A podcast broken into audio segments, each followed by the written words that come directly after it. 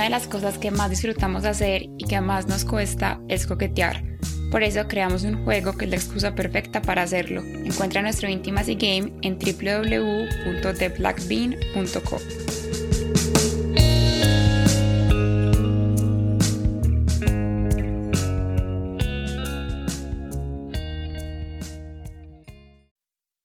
Yo sé que esto a mis amigos también les pasa, porque yo me doy cuenta que un montón de ellos toman Viagra y a eso sí no le den misterio. Yo nunca he tomado Viagra, de pronto me ayudaría como a frisquearme un poquito con el tema, pero creo que no lo solucionaría de raíz y pues qué pereza estar tomando un Viagra de los 31 años.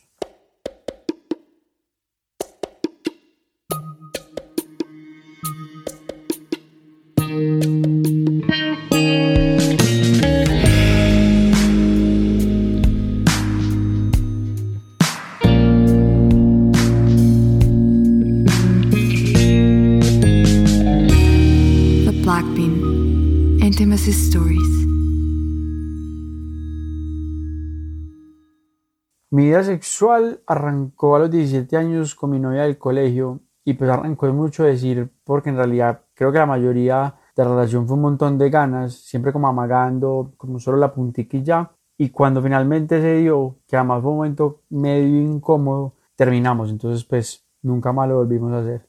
Entonces sí, esa fue mi primera vez, yo ya después me fui a hacer la Universidad de Estados Unidos y ahí entré directo a tres años de mucha fiesta, mucho trago, mucho sexo, pero sexo con desconocidas. El plan era literalmente salir a levantar, o sea, yo ni siquiera salía como a hacer amigos amigas o con conseguir novia, no, simplemente salía a levantar y ya. Fueron tres años de mucho sexo borracho. Yo nunca repetía o si repetía era porque, no sé, rumbeábamos dos días seguidos, pero nada más. Es más, yo tenía una teoría en ese momento y era que yo ni siquiera buscaba las viejas que me gustaban, sino que salía de fiesta y con la que me viviera química y si ella quería, esa era la que me comía. Después de eso, tuve como la novia de la universidad y bueno, nos cuadramos y todo bien. Teníamos una vida sexual normal, cierto, normal, ni maravillosa, ni mala, simplemente normal y ya. Después de eso terminamos y volví a lo mismo. Otra vez cuatro años soltero, sí tuve unas novias medio serias, pero más de ahí nada. El mismo cuento, mucha fiesta, mucho trago, de vez en cuando drogas y siempre sexo borracho. Es más, como con gente que ni siquiera me acuerdo bien quiénes eran. Como un sexo muy carnal, pero pues ni siquiera como el mejor sexo del mundo.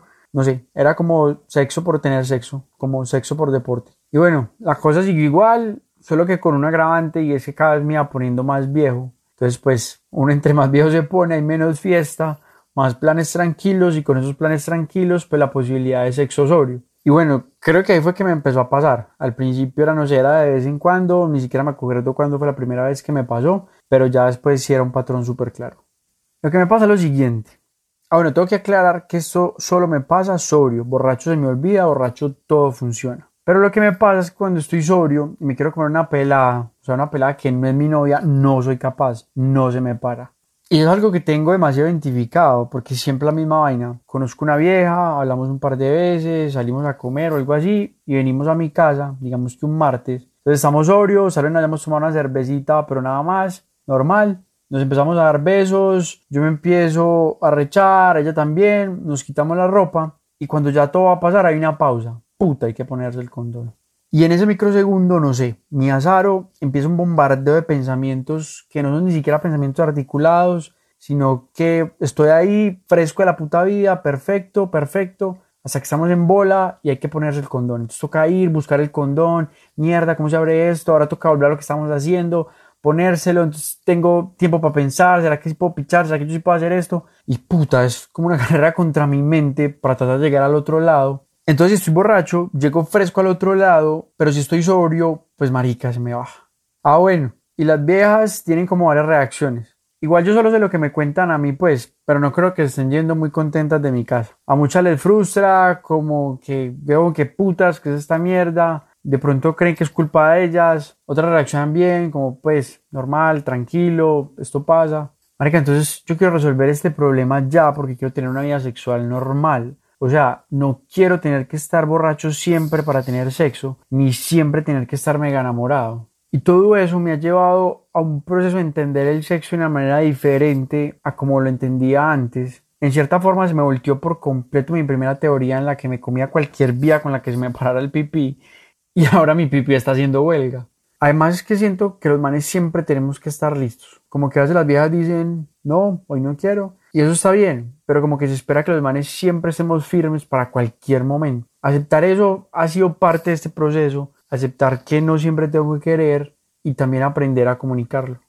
Ah, bueno, ahí entonces pasa otra cosa. Porque listo, mis estrategias para empezar a quitarme este bloqueo emocional y esta dependencia al alcohol son dos. La primera es tratar de hablar el tema lo más que se pueda antes de. Y la segunda es hacerlo un poquito prendo. No borracho, solamente un poquito prendo para ver si eso me ayuda a relajarme. Entonces, bueno, lo de prendo sirve, pero en realidad sé que ahí todavía está la dependencia. Y hablarlo, ah, hablarlo como que es la respuesta madura a la situación y pues eso hace que sea más tensionante y entre más atención y expectativas tenga puestas sobre mi pipí, pues menos se me para.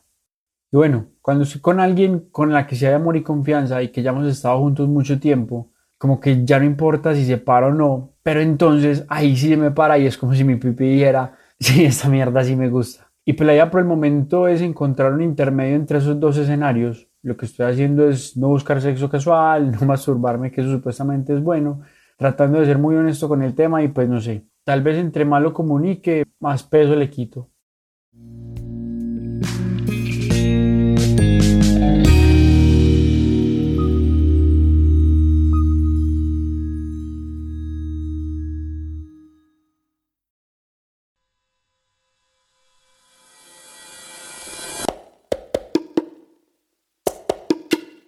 ¿Preferirías estar en una relación abierta o en una monogamia con cachos?